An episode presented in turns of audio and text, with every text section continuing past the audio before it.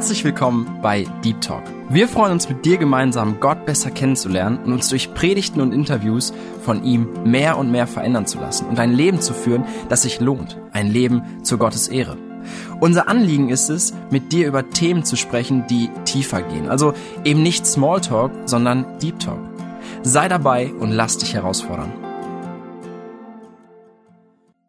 Hi und herzlich willkommen zu einer neuen Folge bei Deep Talk.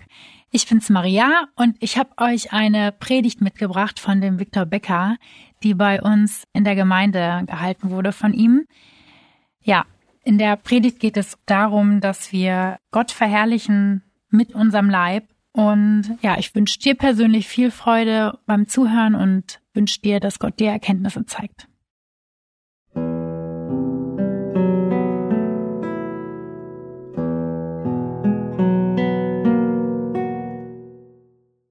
Ja, was für ein wunderschöner Gottesdienst. Es ist wirklich wunderschön, total schön hier zu sein. Und ich muss euch vorwarnen, meine Predigt ist wie ein Fremdkörper heute in diesem Gottesdienst. Es ist kein Thema, worüber wir häufig reden. Es ist kein Thema, worüber wir gerne reden. Es ist ein Thema, das zwar sehr aktuell ist, aber doch sehr herausfordernd und mit, ja, uns vielleicht auch ein Stück weit etwas unangenehm berührt. Ich möchte heute mit uns reden und mit uns nachdenken über unseren Körper. Über unseren Körper wollen wir nachdenken. Und ich habe zwei Bilder mitgebracht, die ein Stück weit provokant sind. Da haben wir auf, auf dem einen Bild haben wir, da geht es um eigentlich die gleiche Aussage auf beiden Bildern. Mein Körper gehört mir. Doch die Bilder wollen etwas Unterschiedliches aussagen. Auf dem einen geht es darum, dass Frauen ein Plakat hochhalten und das Recht auf Abtreibung durchdrücken wollen. Sie wollen es mit allen Mitteln einfordern. Und auf dem anderen wollen, oder das andere Bild ist eine Aktion, wo man Kinder darauf aufmerksam machen soll, wenn sie irgendwo unsittlich berührt werden, unsittlich angefasst werden, dass sie entschieden Nein sagen und sagen, das ist so nicht richtig, das darf so nicht sein, dass sie quasi vor Kindermissbrauch geschützt werden. Was ist jetzt richtig? Gehört mir mein Körper? Ist das mein Eigentum? Wem gehört mein Körper? Wir wollen heute zum einen die Frage beantworten, wie sieht eigentlich eine gesunde Einstellung zu meinem Körper aus, eine gesunde Sicht auf meinen Körper? Die Bibel schweigt dazu nicht. Die Bibel, gerade insbesondere Paulus, spricht dort sehr viel darüber und gerade im ersten Korintherbrief, da bewegen wir uns aktuell. In der Gesellschaft beobachten wir etwas anderes. Wir beobachten ein, ich würde mal sagen, ein völlig gegensätzliches Bild von dem, wie mit dem Körper umgegangen wird. Die einen lieben den Körper über alles und wollen diesen, ihren Körper, diesen, den sie so sehr lieben, bei jeder Gelegenheit in Szene setzen. Sie wollen ihn präsentieren. Sie wollen, dass dieser Körper gesehen wird. Andere sind total unzufrieden mit ihrem Körper. Sie streben an irgendein Ideal heran, das erreichen sie niemals. Und sie sind eigentlich ständig nur unzufrieden mit dem, wie sie geschaffen sind, mit ihrem Körper. Anderen wiederum ist es völlig egal, wie ihr Körper ist. Sie verwahrlosen völlig. Auch das beobachten wir heutzutage. Dann gibt es Menschen, die missbrauchen ihre Körper durch verschiedene Süchte, durch Alkoholkonsum, durch Sexualität, durch frei ausgelebte Sexualität. Sie missbrauchen regelrecht ihren Körper, den sie quasi ausgeliehen bekommen haben. dann gibt es wiederum andere, sie misshandeln ihn, indem sie mit etwas übertreiben, ja, sie essen viel zu viel, misshandeln somit ihren Körper, oder aber sie hungern sich in eine Bulimie hinein, quasi in irgendeinen Hungerwahn, in einem Körperwahn hinein, wo sie ihren Körper dann wirklich viel abverlangen. Oder sie treiben Sport bis, bis zur völligen Verausgabung und quälen und misshandeln auch dadurch ihren eigenen Körper. Und wiederum gibt es Extremen, wo Menschen darauf bedacht sind und bestrebt sind, ihren Körper das Leben zu nehmen. Das heißt, ihren Körper zu ermorden, ihren Körper zu töten. Was lehrt uns aber die Bibel über unseren Körper? Und ich möchte heute drei Dinge über unseren Körper aufzeigen. Es wird zum einen, und das wird der größte Block sein, wir wollen uns einmal den Wert unseres Körpers anschauen. Ja, wir wollen uns einmal anschauen, was für einen Wert hat der Körper, den ihr jetzt bei mir sehen könnt. Und was macht diesen Wert aus? Das wird quasi die Grundlage sein für das, was wir weiter behandeln wollen. Dann wollen wir uns anschauen, wie sieht die Zerstörung aus an unserem Körper? Was ist das? Wie geht da vor? Und Paulus hat thematisiert das sehr, sehr scharf. Und wir werden schauen, was unseren Körper so zerstört. und was ihn so kaputt macht. Und wir werden als drittes darauf eingehen, auf die Bestimmung unseres Körpers. Was hat Gott gedacht? Und es geht heute um Kinder Gottes, um Menschen, die, so wie wir eine Einleitung gehört haben, wo wir aufgezeigt haben, ja, wir haben von diesem Angebot Gebrauch gemacht, wir sind erkauft worden. Es geht um diese Menschen. Was ist die Bestimmung des Körpers? Grundsätzlich erstmal um diese Punkte. Antworten wir zuerst auf die Frage, welchen Wert hat mein Körper? Unser erster Punkt. Wenn wir ganz allgemein beginnen, so habe ich die Möglichkeit, für 190 Euro im Jahr meinen Körper zu versichern. Wenn dann irgendein Glied meines Körpers Schaden nimmt, das heißt, mir wird ein Ohr abgehauen, ja, so wie bei Petrus damals, dann würde ich aufgrund dieser Versicherung 96.000 Euro bekommen. Oder aber mir würden, ich würde beide Beine verlieren, dann würde ich 213.000 Euro bekommen. Oder aber die Hände auch 213 Euro und so, und so weiter. Hätte ich ein Lächeln, das einen Wert hätte wie das Lächeln von Julia Roberts. Ich denke, das ist uns, uns Begriff, ja. Die kann auf quasi Knopfdruck lächeln. Und dieses Lächeln, das, wenn sie das versichert, ich weiß nicht, ob sie es versichert hat, aber wenn sie es versichern würde, hätte das einen Wert von 21 Millionen. Und da gab es Menschen, die haben das ausgerechnet, die haben gesagt, wenn du bereit wärst, deine, deinen Körper quasi auf dem Schwarzmarkt zu verkaufen, deine ganzen Organe zu verkaufen, dann hätte er ungefähr diesen Wert, wie wir den hier so auf dem Bild ansatzweise sehen können, von 45 Millionen. Wenn du gute Organe hast, sind gesund, gute Qualität, dann kannst du bis zu 45 Millionen dabei erwerben. Und wir werden gleich sehen, ob irgendetwas davon angemessen ist. Ob es angemessen ist, ob es angemessen den Wert unseres Körpers abbildet. Wir gehen zuerst einmal ganz allgemein vor. Die Bibel sagt über einen jeden Menschen. Ja, wir, zum einen, es gibt das ja den wiedergeborenen, den erkauften Menschen. Und dann sagt die Bibel über einen jeden Menschen. Ein jeder Menschen, das lesen wir auf den ersten Seiten der Bibel, da sagt Gott, lasst uns Menschen machen nach unserem Bild uns ähnlich. Ja, lasst uns Menschen machen, die uns abbilden. Lasst uns Menschen machen, die, wenn man sie anschaut, sie sehen aus wie wir ähnlich uns, ähnlich uns, sie bilden uns ab. Ganz allgemein, wenn man den Menschen anschaut, dann kann man Gott erkennen. Dann kann man Gott beobachten. Dann kann man ihn sehen. Und Jakobus stellt ein Paradoxon fest, indem er über unsere Zunge nachdenkt, quasi einen Widerspruch. Er sagt in Kapitel 3, Vers 9, mit der Zunge loben wir Gott, den Vater. Wir verherrlichen ihn, wir preisen ihn. Und mit der gleichen Zunge verfluchen wir den Menschen, der aber nach dem Bild Gottes geschaffen ist. Ja. Auf der einen Seite loben wir Gott mit der Zunge und mit der gleichen Zunge sind wir bereit, das Denkmal Gottes zu verfluchen. Jakobus stellt hier den menschlichen Körper auf einen sehr hohen Sockel. Sicherlich zu dem Abbild Gottes in dem Menschen gehört sehr viel mehr. Und wir wissen, dass sogar die Ehe noch dazugeführt wird, die das Ganze abbildet, quasi diese intensive Beziehung in der Ehe zwischen Mann und Frau. Das Ganze bildet Gott ab. Ja, Gott kann man nicht nur oberflächlich an uns erkennen. Da ist sehr, sehr viel mehr. Aber trotzdem, der Mensch ist das sichtbare Zeichen, das sichtbare Abbild von Gott, dem Vater das sichtbare Abbild von Gott dem Vater. Wenn wir den Menschen sehen, können wir da ganz viel von Gott dem Vater erkennen, von der Schöpfung, von der Kreativität, von Gott selbst. Und er sagt vom Prinzip her so, wir können nicht Gott den Vater verehren und gleichzeitig sein Denkmal auf der Erde beschimpfen oder vielleicht sogar bespucken.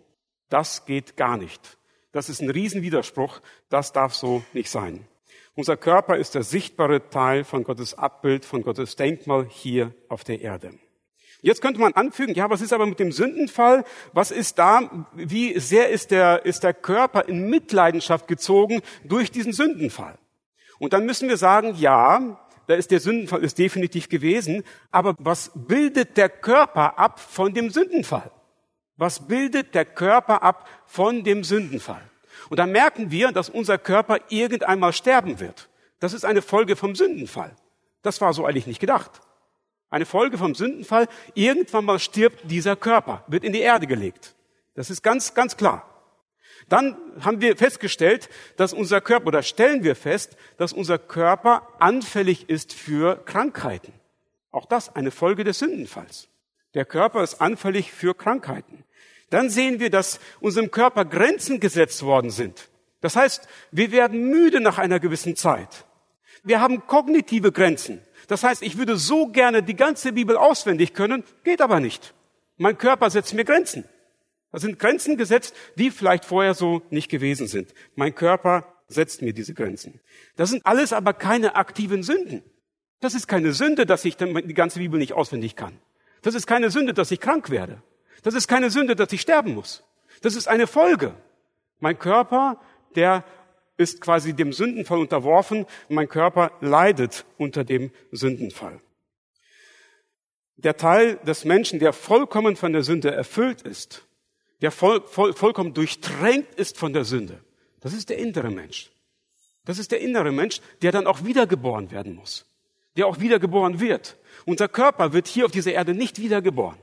Das passiert erst im, im späteren, da kommen wir gleich nochmal dahin.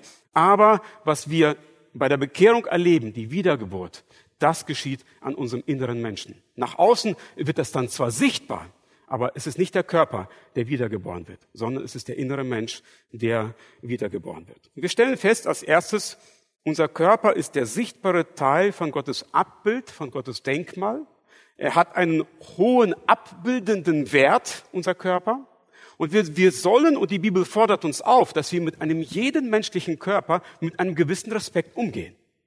Ja? Das ist wichtig. Das ist wichtig zu sehen. Dieser Körper ist ein Abbild Gottes. Wir müssen mit einem gewissen Respekt an jeden einzelnen Menschen herantreten. Das ist ein Abbild Gottes. Wir dürfen da nicht einfach den Menschen, auch den menschlichen Körper missachten. Dann hat Gott uns einen weiteren sehr hohen Wert zugemessen. Gott hat uns einen so hohen Wert zugemessen, dass er bereit war, den Körper seines Sohnes dafür in Zahlung zu geben. Wir sind Gott seinen Sohn wert. Wir Menschen sind Gott seinen Sohn wert.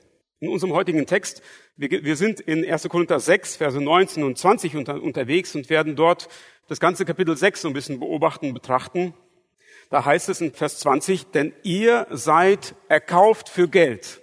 Das heißt, oder, na, na, falsch. Ihr seid erkauft für einen Preis. Und hier, die Schlachterübersetzung drückt das so aus, sie sagt, ihr seid teuer erkauft. Und Petrus beschreibt es in 1. Petrus 1, Verse 18 und 19, da sagt er, ihr seid nicht mit vergänglichen Dingen erkauft worden. Es war nicht Gold oder Silber, das euch erkauft hat, sondern das, was euch erkauft, der Preis, der für euch bezahlt worden ist, ist das kostbare Blut des Herrn Jesus Christus. Das Blut, das geflossen worden ist. Es heißt nichts anderes, als dass der kostbare Leib des Christus gebrochen, zerrissen wurde und Blut fließen musste. Mit diesem Blut sind wir losgekauft worden. Das war der, der Preis für unseren Loskauf. Daran denken wir auch beim Abendmahl, einen zerrissenen Körper und fließendes Blut. Der Preis unserer Rettung. Und wir können das sehr, sehr gut vergleichen und wir kennen diesen Vergleich immer wieder, dass man das mit einem Sklavenmarkt vergleicht. Dass wir sehen, da ist ein Markt, ganz viele Körper werden dort verkauft. Ganz viele Körper werden dort verkauft. Und eigentlich ist dein Körper nichts wert. Der ist mit einer, mit einer ganzen Reihe von anderen Körpern und alle haben sie keinen großen Wert. Und da kommt einer und bezahlt den Höchstpreis dafür. Für dich. Für dich. Und für deinen Körper. Wir werden gleich nochmal sehen, wie Paulus das noch weiter aufgreift. Haben wir uns eigentlich Gedanken gemacht, warum Jesus unbedingt körperlich sterben musste? Das könnte doch alles symbolisch passieren. Unsichtbar. Viele Dinge, die zu unserer Errettung notwendig waren, sind, da gibt's keine Augenzeugen drüber. Ja, Jesus hat die Himmel durchstritten mit seinem eigenen Blut, ist dann wirklich in den, in, das, in den Thron gegangen. So könnte doch alles passiert worden sein. Wir würden einen Bericht lesen von Dingen, die unsichtbar, die symbolisch passiert ist und das würde geltend gemacht werden und wäre alles gut. Aber nein. Wir finden in der Bibel in vier Evangelien einen sehr grausamen Bericht von Jesu Leiden und Sterben. Jesus leidet und stirbt körperlich. Jesus leidet und stirbt körperlich. Und wir wissen und verstehen, dass dieses Leiden und Sterben eigentlich unser Leiden und Sterben ist. Eigentlich müssten wir das, dieses Leiden und Sterben an unserem eigenen Körper erleben. Leiden und sterben, weil wir es nicht anders verdient haben. Aber wir brauchen nicht mehr leiden und sterben um der Sünde willen wohlgemerkt. Wir müssen nicht mehr leiden und sterben, auch nicht körperlich leiden und sterben um der Sünde willen, sondern Jesus hat es für uns auf sich genommen. Er hat es erlebt. Und darum besteht auch dieses teuer erkauft sein. Jesus hat mit seinem leidenden und sterbenden Körper meinen Körper von dem ewigen Leiden freigekauft. Ja? Jesus hat mit seinem Leiden und Sterben an seinem Körper meinen Körper von dem Leiden und Sterben für die Sünde freigekauft. Wir kommen da gleich nochmal drauf zurück. Also als zweites, Gott hat unseren Körper mit dem Körper seines Sohnes freigekauft. So wertvoll ist unser Körper für Gott. So wertvoll ist unser Körper für Gott. Jetzt könnte man natürlich meinen, dann müssen wir auf unseren Körper sehr aufpassen. Dann müssen wir ihn hegen. Dann müssen wir ihn pflegen. Dann müssen wir wirklich alle, alle Energie daran, dran setzen, um diesen Körper möglichst gut dastehen zu lassen. Aber nein, das ist nicht damit gemeint. Darum geht das nicht. Darum geht das nicht. Die Bibel erkennt es ganz klar, dass dieser Körper, den ich hier habe, irgendwann in die kalte Erde gelegt wird. Irgendwann ist er tot. Irgendwann stirbt dieser Körper. Wir lesen darüber in 1. Korinther 15. Da beschreibt Paulus das so. Er sagt, mit dem Körper ist es wie mit einem Samenkorn. Das Samenkorn stirbt irgendwann ab und wird in die Erde gelegt.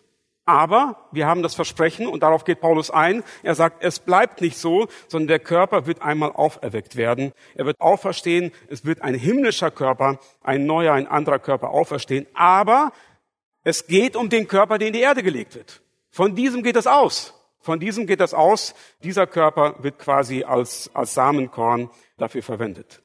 Und Paulus versucht in unserem Abschnitt deutlich zu machen, ihr könnt nicht machen, was ihr wollt mit eurem Körper. Das geht nicht. Ihr könnt da nicht einfach das Ganze ignorieren. Er sagt in den Versen 13 und 14, da sagt er, der Leib, der Körper, der ist für den Herrn. Der Körper ist für den Herrn. Und dann sagt er weiter, der Herr ist für den Körper. Der Herr ist für den Körper. Und das haben wir gerade beobachtet, indem wir gesagt haben, das hatten wir, dass Jesus für unseren Körper gestorben ist. Jesus ist für den Körper. Jesus ist für den Leib. Und damit ist nicht die Leib der Gemeinde gemeint, sondern es geht wirklich, in dem ganzen Abschnitt geht es um unseren Körper.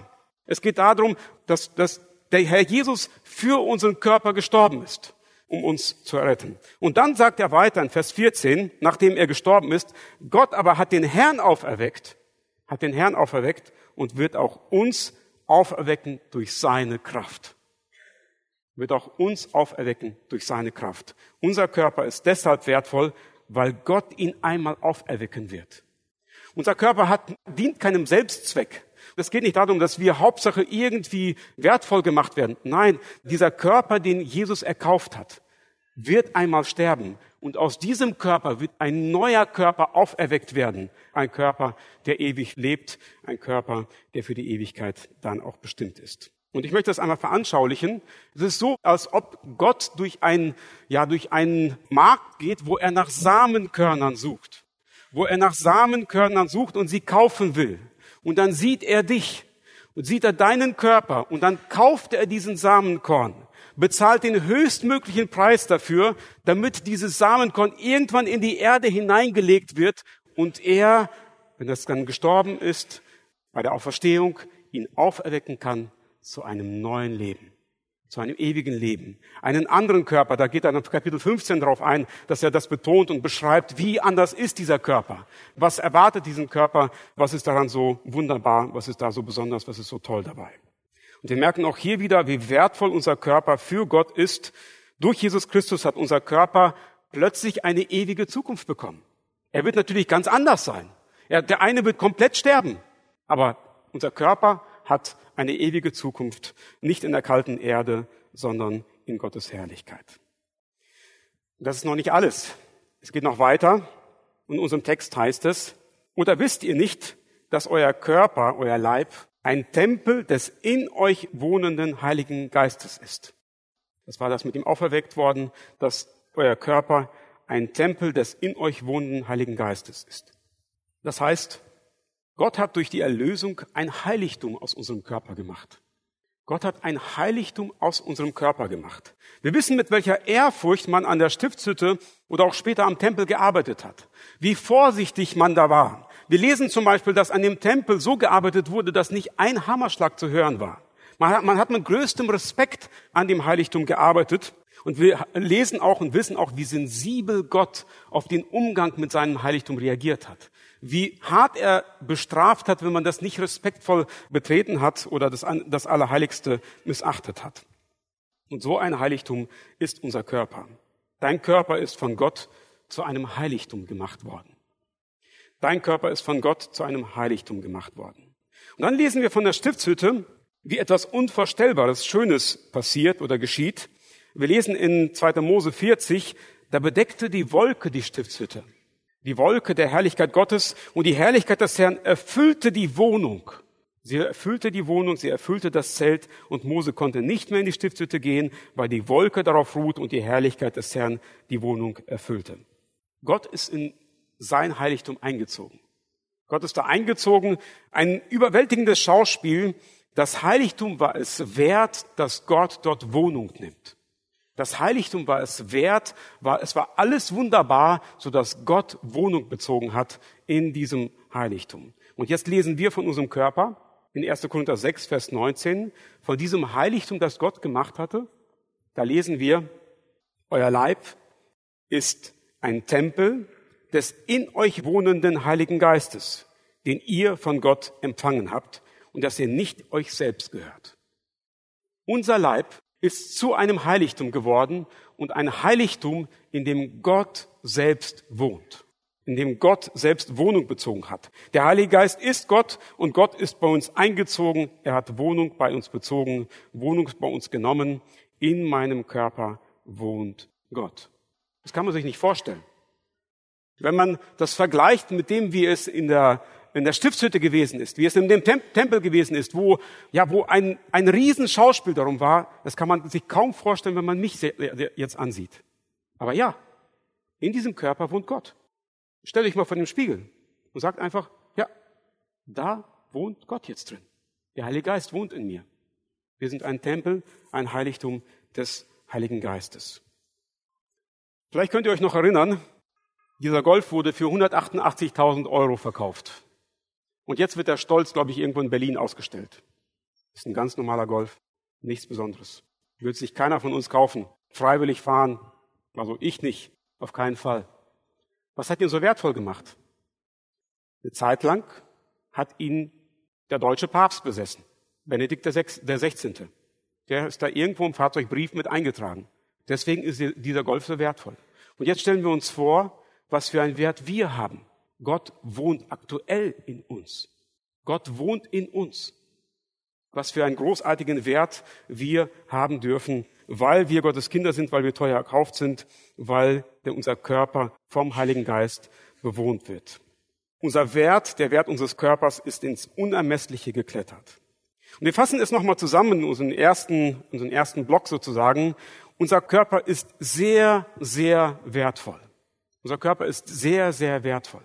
Aber, aber, dieser Körper ist nicht deswegen so wertvoll, weil er so gut aussieht. Dieser Körper ist nicht so wertvoll, weil er so etwas, irgendwas etwas besonders kann. Unser Körper ist nicht so wertvoll, weil er so liebenswürdig ist, weil es irgendwie, weil es meine Frau ist. Ja, für mich ist natürlich so meine Frau etwas sehr, sehr Wertvolles, aber nicht deswegen ist dieser Körper so unglaublich wertvoll, sondern alles, was den Wert unseres Körpers auch ausmacht, hat seine Rückbezogenheit in Gott. Alles, was den Wert unseres Körpers ausmacht, ist Gott, ist das, was Gott wirkt, was Gott gewirkt hat, wozu uns Gott gemacht hat. Der ganze Wert leitet sich von Gott ab. Alles das leitet sich von Gott ab. Und deswegen können wir sagen, ja, unser Körper ist wertvoll, weil es sich alles voll und ganz von Gott ableitet. Der Körper bildet einen Teil von Gott ab ja, der Körper bildet, der wurde sehr teuer erkauft. Er hat eine ewige Zukunft. Er wurde zu einem Heiligtum gemacht und Gott wohnt in meinem Körper. Das macht den Körper so unglaublich wertvoll. Und wir stellen fest, dass die 45 Millionen, die man veranschlagt hat für unseren Körper, die reichen nicht mal als Anzahlung. Und wie gesagt, nicht weil wir so besonders sind, sondern einfach nur, weil Gott uns wertvoll gemacht hat weil er uns, unseren Körper, zu etwas unglaublich Wertvollem erhoben hat. Jetzt kommen wir zum nächsten. Das haben wir jetzt hoffentlich verstanden. Unser Körper hat einen ganz besonderen Wert. Und jetzt kommen wir zum nächsten, zu, zur nächsten Beobachtung und zur nächsten Aussage. Der Wert unseres Körpers wird missachtet. Der Wert unseres Körpers wird missachtet. Und das sind nicht die anderen, das sind häufig wir selber. Wir selber, die den Wert unseres eigenen Körpers missachten, den Wert dessen, was Gott aus unserem Körper gemacht hat. Wir kommen zu unserem zweiten Punkt, die Zerstörung unseres Körpers. In unserem Abschnitt sagten die Korinther, alles ist mir erlaubt. Alles ist mir erlaubt. Ich kann tun und machen, was ich will. Es ist mir alles erlaubt. Die Speisen sind für den Bauch und der Bauch ist für die Speisen. Gott aber wird dieses und jenes wegtun. Der Leib stirbt irgendwann, ist nichts von Bedeutung. Paulus, was willst du überhaupt? Lass uns einfach in Ruhe. Es ist mir alles erlaubt. Der Bauch ist für die Speise und irgendwann muss sowieso alles sterben. Spielt keine Rolle. Sie meinten, sie können mit dem Körper machen, was sie wollen. Der stirbt dann sowieso. Deswegen also Paulus, deine Ermahnung spielt hier keine Rolle. Doch Paulus widerspricht dem und sagt, nein, nein, das ist so nicht. Ihr könnt nicht machen, äh, was ihr wollt mit eurem Körper. Das geht nicht. Das ist absolut falsch. Das ist so nicht richtig. Ihr missachtet den Wert eures Körpers. Ihr missachtet den Wert eures Körpers. Und Sünde missachtet sehr häufig den Wert unseres Körpers. Ihr könnt euch mal die einzelnen Sünden in eurem Leben auch mal ein bisschen beobachten. Da werdet ihr feststellen, dass die Sünde immer wieder ein Ziel hat, den Körper zu zerstören. Sünde missachtet den Wert unseres Körpers. Und Paulus geht hier weiter. Er sagt zu ihnen, ja, alles ist mir erlaubt, das stimmt zwar, aber nicht alles ist nützlich, sondern vieles zerstört mich sogar. Vieles zerstört mich sogar, zerstört meinen Körper, missachtet den Wert meines Körpers. Dann, alles ist mir erlaubt, ja, aber ich will mich von nichts beherrschen lassen. Ich will das nicht tun. Das sollte nicht sein. Alles, was dich zur Sucht führt, schadet dir. Alles, was dich in eine Sucht hineinführt, schadet dir. Missachtet den Wert deines Körpers, sollst du so nicht zulassen. Und dann geht es um das eigentliche Thema des Abschnitts. Jetzt geht es um das eigentliche Thema dieses Abschnitts, warum Paulus das so herausarbeitet, warum Paulus das immer wieder erwähnt, von, von verschiedenen Perspektiven aufzeigt, was für einen Wert der Körper hat. Er sagt hier, der Leib, der Körper ist nicht für die Unzucht. Der Leib, der Körper ist nicht für die Unzucht. Für die Korinther gehörte Sexualität und alles, was damit verbunden war, zu der Kategorie Körper. Alles ist mir erlaubt. Wenn ich Hunger habe und Durst habe, dann ist es was völlig Normales, dass ich den Hunger und Durst stille. Ja? Und genauso in die gleiche Kategorie gehörte für die Korinther auch die Sexualität. Wenn ich das Verlangen nach Sexualität habe, dann muss es gestillt werden. Da muss es gestillt werden, weil es wichtig ist für meinen Körper. Das gehört in die Kategorie Körper. Und genauso wie wenn ich Hunger oder Durst habe, in jedem Einzelnen, in überall auf der Welt essen kann. Ist überhaupt kein Problem. Das ist mein Körper. Der hat Hunger, der hat Durst, ich gehe hin, ich esse. Genauso dachten sie auch, ist es mit der Sexualität. Wenn mein Körper nach Sexualität verlangt, dann gehe ich zu egal welcher Prostituierten und stille dort meinen Hunger, also mein Verlangen nach Sexualität. Überhaupt kein Problem. Das ist nur Körper. Das ist nur der Körper. Und da sagt Paulus, nein, so darf es nicht sein. So ist es absolut verkehrt. Er betont und erklärt es mit verschiedenen Ansätzen, die wollen wir etwas betrachten. Er sagt in Vers 13, der Leib aber ist nicht für die Unzucht, sondern für den Herrn. Vers 15, soll ich denn die Glieder des Christus, das was Christus gehört, was ein Teil von Christus ist, soll ich den Glieder nehmen und Hurenglieder daraus machen? Soll ich einst werden mit einer Hure? Das sei ferne. Anders gesagt, sollte Paulus etwas gut heißen, was er da tut? Und er sagt, nein, das mache ich nicht. Das ist absolut, das ist, ich werde eurem Treiben da nicht zustimmen, niemals. Vers 16, wer einer Hure anhängt, ist ein Körper mit ihr, ist ein Leib mit ihr, denn es, denn es werden, heißt es, die zwei ein Fleisch sein. Alles in allem ruft Paulus zu und sagt in Vers 18, flieht die Unzucht flieht sexuelle Unmoral. Lauft weg davon. Lauft weg davon. Und er geht weiter und er sagt, jede Sünde, die ein Mensch sonst begeht, das Lügen zum Beispiel, das Stehlen, das geschieht alles außerhalb des Leibes. Das ist alles so ein bisschen außerhalb. Aber, aber, wer aber Unzucht verübt, sündigt an seinem eigenen Körper. Wer aber in Unzucht lebt, der sündigt und schadet seinem eigenen Körper. Der missachtet den Wert seines eigenen Körpers. Deswegen haben wir die ganze Zeit betrachtet, warum unser Körper so einen hohen Wert ist. Und deswegen sagt Paulus, der Körper ist nicht für die Unzucht, weil die Unzucht missachtet den Wert des Körpers. Das dürfen wir so nicht dulden. Das können wir so nicht stehen lassen. Das darf so nicht sein. Mit anderen Worten, wer sich in sexuelle Sünden begibt, missachtet den Wert seines Körpers und fügt seinem eigenen Körper Schaden zu. Und wisst ihr, das Thema sexuelle Sünde, sexuelle Unmoral ist heute genauso aktuell wie damals in Korinth. Vielleicht sogar noch viel aktueller. Damals stand vielleicht an jeder Straßenecke eine Prostituierte und wir wissen, diejenigen, die bei der Einleitung dabei waren, in Korinth gab es wirklich Unmengen an Prostituierten. Das waren bis zu tausend oder tausende, ich weiß es nicht. Auf jeden Fall war sexuelle Unmoral und Unzucht allgegenwärtig. Heutzutage haben wir die Versuchung nicht mehr an jeder Straßenecke, sondern wir haben sie alle in unseren Hosentaschen. Ja? Mit Smartphone, mit dem Internet, das überall verfügbar ist, mit allen möglichen Geräten, die wir zur Verfügung haben, ist die Unmoral und die Unzucht allgegenwärtig und überall vorhanden. Sie ist uns ganz, ganz nah. Heute ist Unzucht in der Gesellschaft genauso akzeptiert wie damals in Korinth. Das ist etwas, was salonfähig gemacht worden ist, was vollkommen akzeptabel ist in der Gesellschaft. Heutzutage, wenn eine Person sich dafür entscheidet, den eigenen Körper zur sexuellen Befriedigung weiterzugeben, das ist ein anerkannter Beruf. Das ist etwas vollkommen Legitimes. Das ist heutzutage etwas vollkommen Normales. Es ist eine notwendige Dienstleistung, so wird es sogar angesehen. Ein Beruf, der mit einer anderen, mit jeder anderen Dienstleistung zu vergleichen ist. Mit Pornografie sein Geld zu verdienen, ist nichts Verwerfliches mehr. Sogar Zeitschriften wie Stern, Fokus oder der Spiegel, die berichten darüber ganz normal wie von jedem anderen Artikel, über jedes andere Thema. Es ist nichts Verwerfliches mehr. War zu der Zeit vor 20, 25 Jahren noch undenkbar, dass man da über Pornografie berichtet hat, ohne da irgendwie negativ darüber zu berichten. Heutzutage ist es was ganz Positives. Ja, sie machen Karriere mit Pornografie. Okay, super, wow.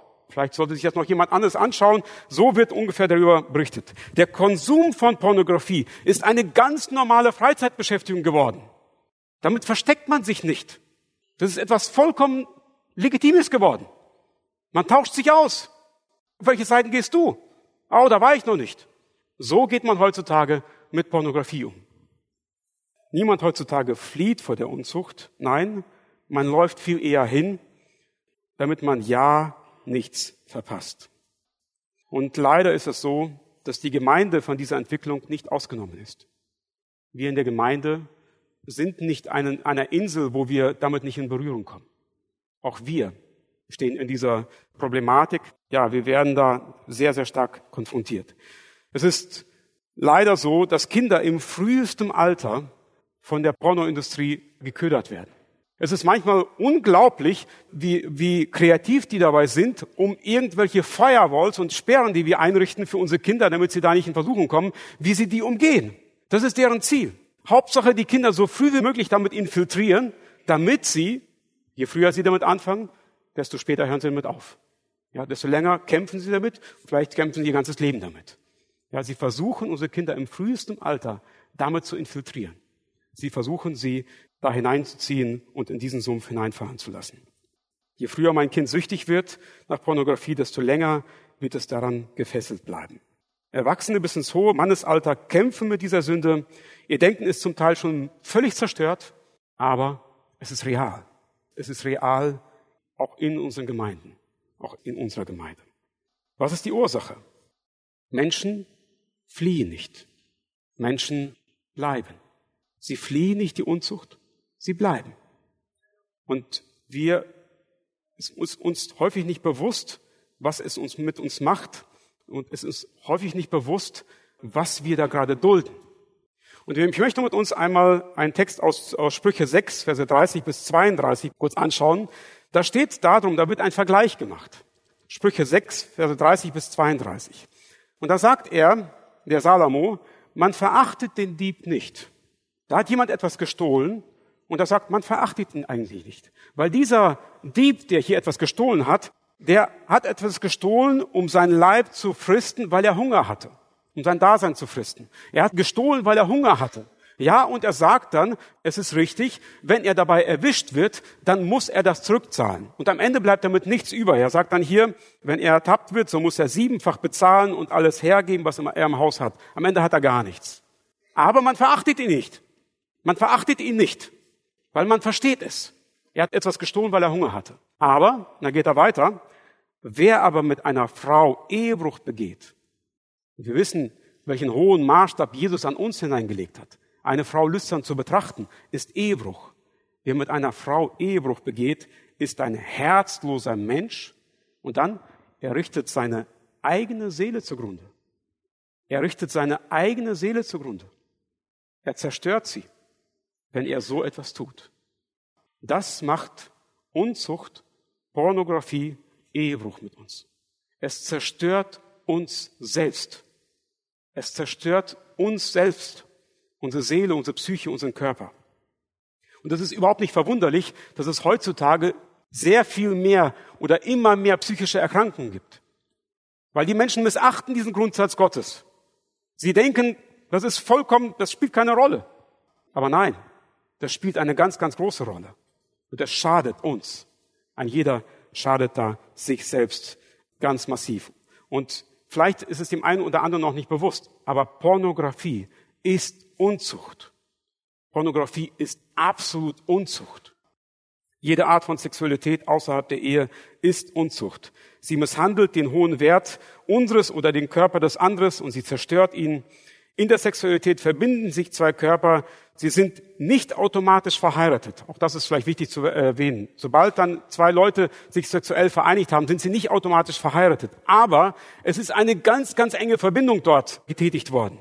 Eine Verbindung, die, wenn sie gelöst wird, Schaden hinterlässt. Und heutzutage meint man, so eine Bindung, so eine sexuelle Bindung so oft einzugehen und lösen zu können, wie man will.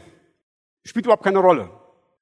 Ich habe uns hier etwas zur Veranschaulichung mitgebracht. Das sind die Doppelkekse, die ich so bei uns im Schrank gefunden habe. Da ist auch, da sind zwei Kekse, sind eine Verbindung eingegangen. Und wenn ich diese Kekse jetzt lösen werde, dann gibt es erstens wahrscheinlich ein großes, ja, wird wahrscheinlich krümmeln, aber ich weiß nicht, ob ich das ohne Schaden hinbekomme. Ob ich sie lösen kann, ohne dass eine der Kekse Schaden nimmt. Ja, da ist es, ja.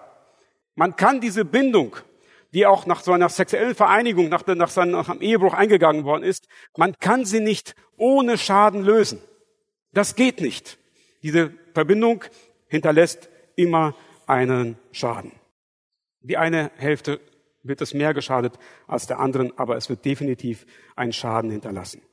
Genauso ist es mit der Sexualität. Wenn das nicht in dem geschützten Rahmen der Ehe geschieht, wenn das nicht in der Ehe Platz findet, wenn das nicht dort ausgelebt wird, nehmen unsere Körper Schaden. Paulus sagt in Vers 16, 1. Korinther 6, Vers 16, wer einer Hure anhängt, ist ein Leib mit ihr, ist ein Körper. Die, die, sind, die beide haben eine Verbindung eingegangen. Und wenn sie dann einfach wieder gelöst wird, das bleibt nicht ohne Schaden. Da entsteht immer ein Schaden dabei. Und weil es so eine sündige und nicht gottgewollte Verbindung ist, sagt Paulus in Vers 18, wer aber Unzucht verübt, sündigt an seinem eigenen Körper. Er sündigt an seinem eigenen Körper. Er schadet ihm.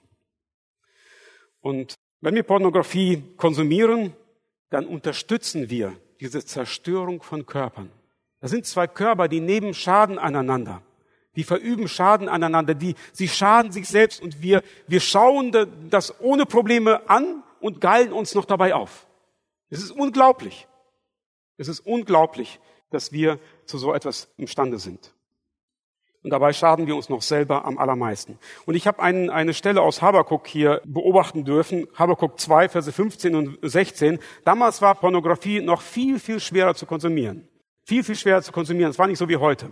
Aber schon damals stellt Gott einen wichtigen Grundsatz auf. Und der ähnlich ist mit dem, was ich gerade gesagt habe. Und da sagt er in Kapitel 2, Vers 15 und 16, wehe dir, Wehe dir, der du deinen Nächsten zu trinken gibst und ihm deinen Gluttrank einschenkst und ihm auch betrunken machst, um seine Blöße zu sehen. Du machst ihn betrunken, damit du ihn ja irgendwie ausgezogen beobachten kannst.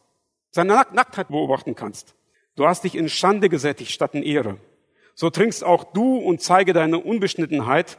Die Reihe wird auch an dich kommen, den Becher aus der rechten Hand des Herrn zu nehmen und Schande wird auf deine Herrlichkeit fallen weil du dich an der Nacktheit deines Nächsten ergötzt. Du übergießt dich selber mit Schande. Du schadest dir nur selber. Ich denke, das muss uns bewusst sein. Und das ist Paulus hier ganz, ganz wichtig. Deswegen versucht das so herauszuarbeiten. Und ich fasse noch mal kurz zusammen. Sünde hat nur ein Ziel, sie möchte zerstören, sie möchte schaden, insbesondere die Unzucht. Sie missachtet den von Gott gegebenen Wert eines Körpers oder unseres Körpers und fügt ihm Schaden zu. Durch Unzucht sündigen wir an unserem eigenen Körper. Wir kommen zum letzten Punkt und der wird wirklich nur ganz, ganz kurz sein. Die Bestimmung unseres Körpers. Weil wir Gott seinen Sohn wert waren. Weil wir Gott seinen Sohn wert waren. Weil wir für einen Preis erkauft worden sind, für einen sehr hohen Preis, für einen ungeheuer hohen Preis. Da sagt Paulus, darum verherrlicht Gott mit oder in oder mit oder durch euren Leib. Ich hatte hier diesen griechischen Text dort mit eingefügt. Doxasate de tonteon entosumati hemon. Ja. Verherrlicht, lobt, ehrt nun den Gott durch den Leib euren. Durch euren Leib, mit euren Leib. Verherrlicht Gott. Denken wir daran, unser Körper ist nicht für die Unzucht, sondern für die Verherrlichung zum Lob und zur Ehre Gottes gedacht. Und das geht auch hier wieder um dieses Ersatzprinzip um dieses Ersatzprinzip. Von dem einen weglaufen, zu dem anderen hinlaufen. Ja? Weg von der Unzucht hin zu der Verherrlichung Gottes. Von der Zerstörung weglaufen, zu der Bestimmung hinlaufen. Ganz, ganz wichtig. Ja, wir können nicht eins loslassen, ohne etwas anderes quasi als Ersatz da einzufügen. Von der Zerstörung wollen wir weglaufen, zu der Bestimmung wollen wir hinlaufen. Praktisch heißt es, fliehe Situationen, die dich zu Unzucht verführen. Fliehe solche Situationen und suche Situationen, die Gott loben. Lauf dahin, die Gott verherrlichen. Lauf zu diesen Situationen, zu diesen Ereignissen. Meide Orte, die dich zur Unzucht verführen und suche Orte, die Gott loben. Ganz wichtig. Und dann mache einen großen Bogen um Geräte, die dich zur Unzucht verführen. Baue dir noch mehr Sperren ein, damit du nicht zur Unzucht verführt wirst und suche Umgang mit Geräten, die Gott loben. Vielleicht spielst du ein Instrument. Vielleicht hast du irgendwann mal ein Instrument, Instrument gespielt. Dann setz dich da dran, dann versuche damit Gott zu loben. Meide Geräte, die, die dich zur Unzucht verführen und suche und laufe zu Geräten, die Gott loben. Und einen letzten Satz noch. Vergiss nicht den hohen Wert, den Gott aus dir gemacht hat, aus deinem Körper. Den Wert, den du für Gott hast. Mache etwas zu seiner Ehre, zu seiner Verherrlichung. Ich wünsche uns, dass Gott uns da segnet und dass Gott sein Gelingen dazu schenkt. Amen.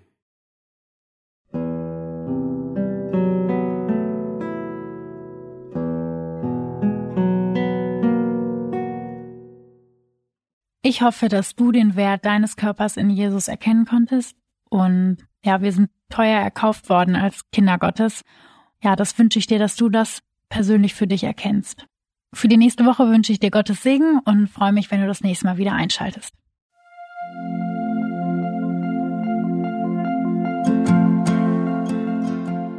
Schön, dass du heute dabei warst. Wenn es für dich ein Segen war und du etwas mitnehmen konntest, dann teile Deep Talk gerne mit deinen Freunden und fühle dich frei, auch uns ein Feedback zu schreiben. Wir würden uns da sehr darüber freuen. Wenn du heute zum ersten Mal dabei warst oder eine Sendung verpasst hast, kannst du alle vorherigen Sendungen auf Spotify oder auf Soundcloud finden. Mehr Infos über Deep Talk oder Segenswelle allgemein findest du auf www.segenswelle.de oder auf unserem Instagram-Feed, auch unter Segenswelle zu finden. Falls du Fragen und Anregungen, zum Beispiel Themenvorschläge hast, schreib uns gerne. Wir wünschen dir noch eine gesegnete Woche mit den Worten aus Kolosser 3, Vers 17. Und was immer ihr tut, in Wort oder Werk, das tut alles im Namen des Herrn Jesus und dankt Gott dem Vater durch ihn.